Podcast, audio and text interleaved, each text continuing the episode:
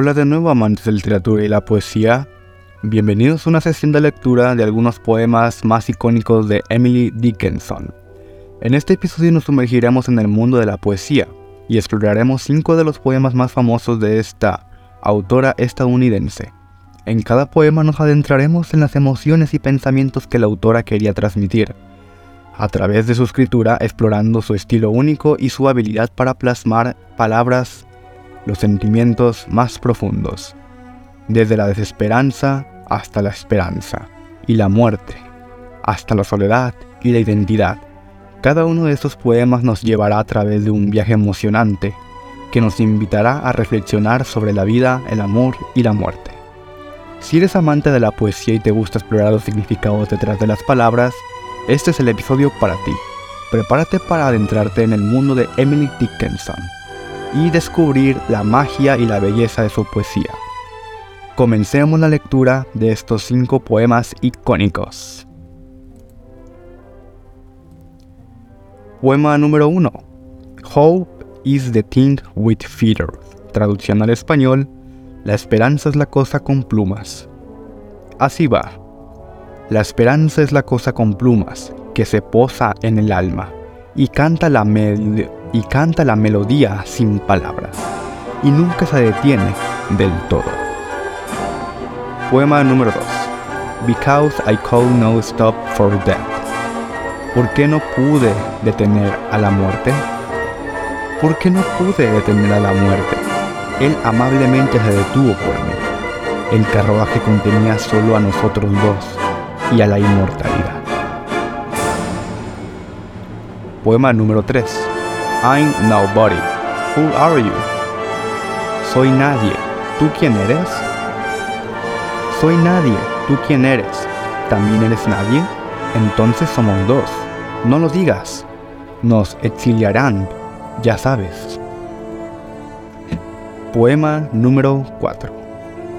There is no Friday like a book. No hay carruaje como un libro. No hay carruaje como un libro que nos lleve a otras tierras, ni corceles como una página de poesía saltarina. Poema número 5. I heard a fly buzz when I died. Oí una mosca zumbando cuando morí. Oí una mosca zumbando cuando morí. El silencio alrededor de mi forma era como el silencio en el aire, entre los respiros de la tormenta. Poema número 6. Nada más verano. Nada más verano tendrá lugar. Hasta el otoño, la última flor. Entonces las abejas se desvanecerán de los prados y de los arbustos. Nada más verano, la brisa se marchará, hasta que en noviembre se entremezca, y entonces los bosques se vestirán con una peluca de lluvia. Nada más verano el invierno vendrá, más rápido de lo que piensas, y entonces te echaré de menos, yo, como el frío lo hace con la luz. Poema número 7. La esperanza es como cosa con plumas.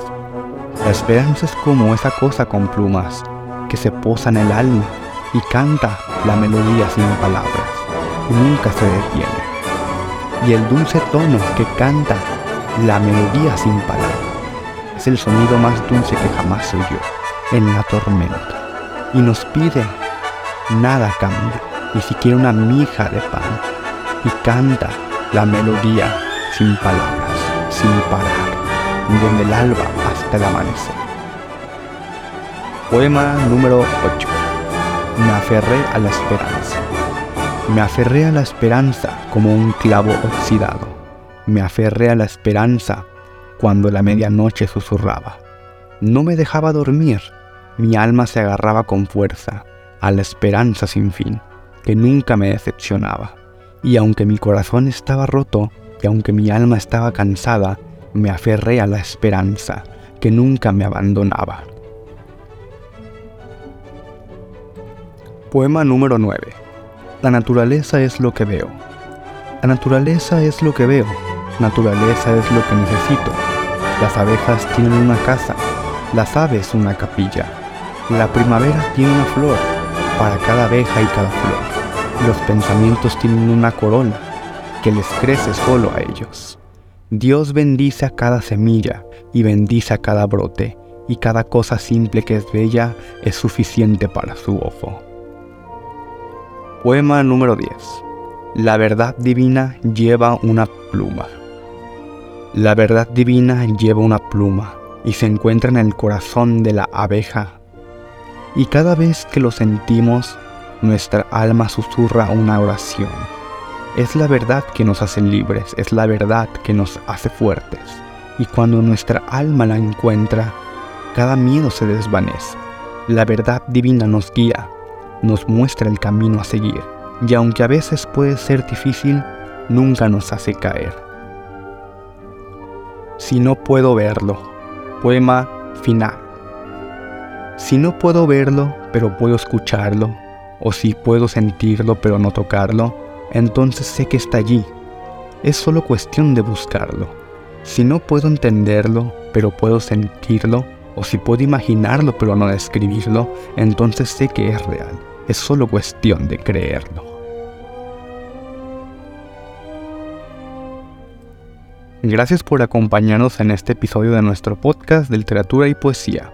Esperamos que hayas disfrutado de esta sesión y que hayas encontrado inspiración y reflexión en las palabras de los autores que hemos explorado hoy. Si te ha gustado este episodio, te invitamos a seguir nuestro podcast y a unirte a nuestra comunidad de amantes de literatura y la poesía. Además, si te gustaría apoyar a nuestro trabajo y tener acceso a contenido exclusivo, te invitamos a visitar nuestro Patreon y a considerar convertirte en uno de nuestros patrocinadores. Recuerda siempre el poder de las palabras y el impacto que pueden tener en nuestras vidas. Gracias por ser parte de nuestra comunidad y esperamos verte en el próximo episodio. Hasta la próxima.